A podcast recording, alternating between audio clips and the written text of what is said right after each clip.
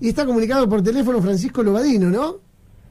Sí, ¿qué tal? Buen día. Bueno, Francisco Lobadino es un vecino del barrio Don Bosco, de la zona roja. ¿Qué pasa, Francisco, que no se soluciona el problema del narcomenudeo? ¿La policía qué hace? Bueno, eh, en principio lo que es, bueno, como ya lo hemos por ahí eh, dicho este, anteriormente, eh, hay presencia policial, hubo detenciones, hubo muchísimas actas este, que, refieren a lo que también era lo que es actualmente lo del COVID, del tema de la, del aislamiento. Eh, pero bueno, eh, luego de estas detenciones, eh, de estas actas, no se ha resuelto por parte de la justicia lo que es este el, seguir el, tema este de, la venta de drogas, de poder resolver y de poder avanzar con eso. O sea que lo que es presencia policial está cubierto. siempre destacamos el, el trabajo de la comisaría cuarta, del personal. Este, pero bueno, siguen, o sea, al, otro día vemos que la misma gente está en los mismos lugares, eh, vendiendo droga, este, prostituyéndose, bueno, como, como ya hemos visto también que ha salido en otros medios, este, eh, generando disturbios eh, y demás. Así que lo que, bueno, lo que estamos pidiendo es justamente lo que es la, acción del, del, municipio, de la Secretaría de Seguridad, que está muy ausente con nosotros, y de lo que es este fiscalía y, lo que es por parte de la justicia. La verdad que la justicia en este caso está, está ausente también. Eh, Francisco José te habla, buenos días.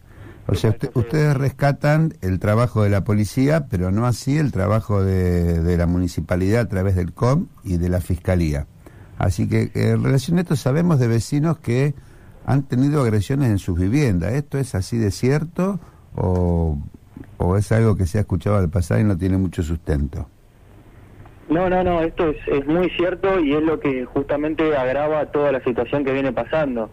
Eh, el último caso que hemos tenido este, fue un vecino que, que recibió un, palazo, eh, están en las fotos inclusive, eh, lastimado las manos, el cuello, con un corte en el cuello, este, porque ha pedido por favor que no vendan droga en, la puerta de su casa y, y, los trans, estas chicas trans, eh, la verdad que se tornan muy agresivas. Yo también he tenido también este amenazas, inclusive hasta la misma policía ha sido amenazada, este, porque bueno, también tienen la protección del tema de, instituciones de derechos humanos, eh, como ya hemos visto también que, que ha hablado también la, eh, la una diputada Daniela Castro, eh, asistente social, eh, entonces se, tienen, se sienten protegidas y, yo creo que, que, eso también hace que, que, tengan más agresividad para con los vecinos, pero bueno, los vecinos estamos también cansados de, no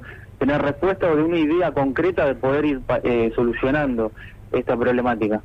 Es terrible, mira, está conectada desde España Barcelona Lorena Rivas. Lorena, ¿allá pasa lo mismo que acá?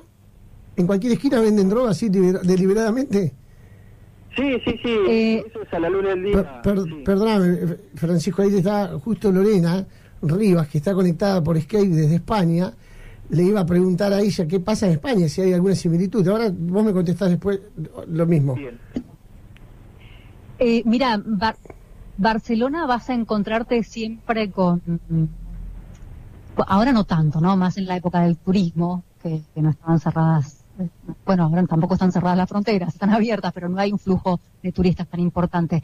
Pero siempre hay un, sector de gente que te ofrece droga en las esquinas. No conozco el mercado en profundidad, eh, pero sí, sí que existe. No es muy evidente tampoco, pero existe. Y existe también en los sitios nocturnos. O sea, acá, es, acá es evidente. Acá es evidente. Francisco, entonces, eh, digamos, em, así deliberadamente, vos pasás por la calle y vos ves a la gente esta vendiendo droga y a, cara descubierta.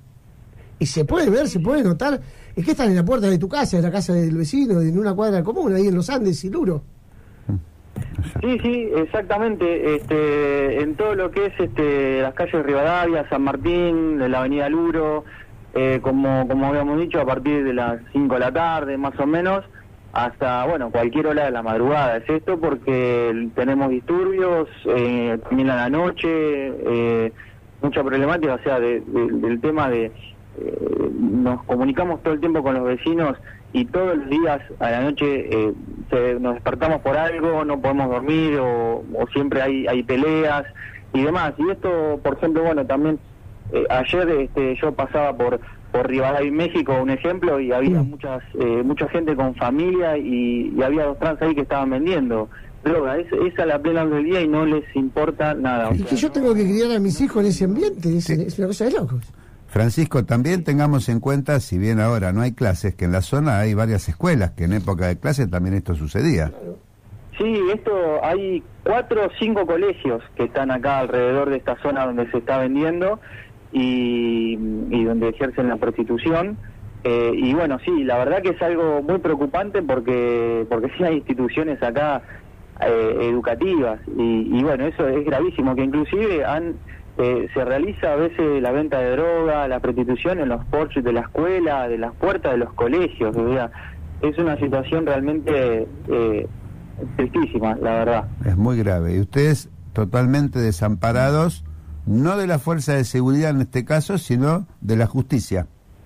Exacto, de la justicia y de, y de lo que es el municipio también. El municipio. ya les digo, no hemos tenido ni siquiera diálogo como para empezar a decir, bueno, vamos a tratar de ver una idea, porque sabemos que esto no es de un día para otro, pero por lo menos un interés o la voluntad, por lo menos del intendente, de la Secretaría de Seguridad, para decir, bueno, vamos a charlar con los vecinos, a ver qué se puede hacer.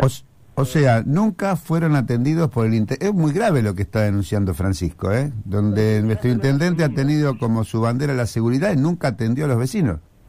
No, no, no, no, nunca, nunca lo ha hecho. Este, el intendente nunca lo ha hecho y el intendente mismo lo sabe. Este, y bueno, el secretario de Seguridad también, Darío Roquieta, eh, no hemos tenido tampoco ningún acercamiento, no hemos podido tenerlo. Eh, así que también aprovecho este momento para avisar que nosotros el viernes, próximo viernes 30 a las 10 nos vamos a estar concentrando en la avenida Luri Bronzini.